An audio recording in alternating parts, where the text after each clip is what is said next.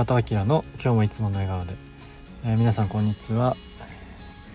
8月21日、えー、月曜日ですね。今週も始まりです。今は1時半ぐらいの収録になってます、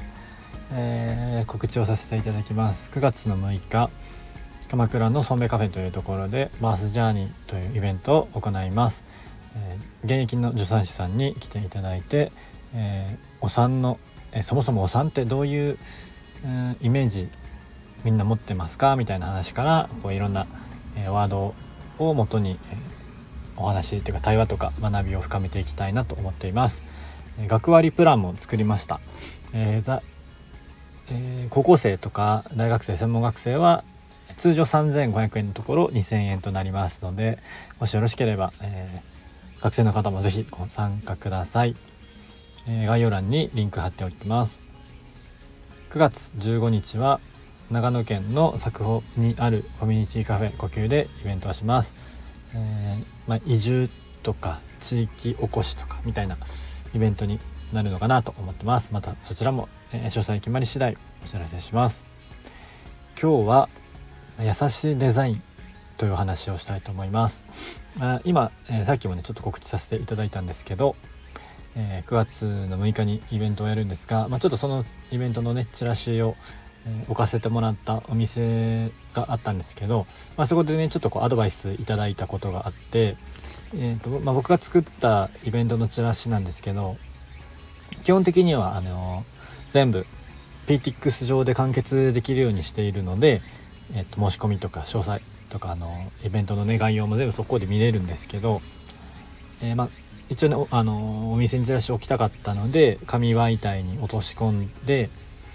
まあ、今時の QR コードはから、えー、まあ、詳細とか、え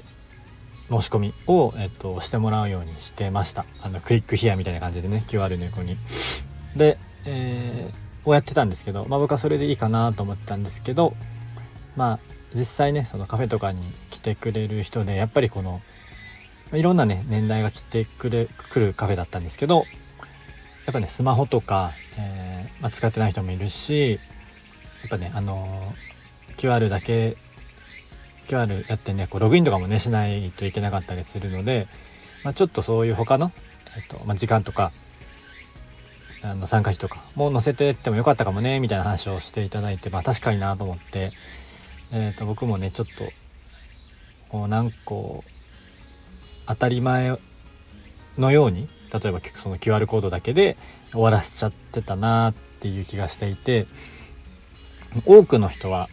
おそらくそれでいいんですけど、まあ、もちろんこの来てもらいたい世代が20代30代っていうのがあるのでそれでいいっちゃいいんですけど、まあ、せっかくね紙媒体として作っているのであればちゃんともうちょっとその1枚である程度の情報が分かるようにすればよかったかなと思いました。なんかこう少し僕の想像力が甘かったなっていうのを改めて感じました。まあ最近はねチラシで作ったりっていうのは減ってくるかもしれないんですけどやっぱりそれなりの、えっとまあ、紙ならではの、えー、予算メリットデメリットはあるとは思うんですけど、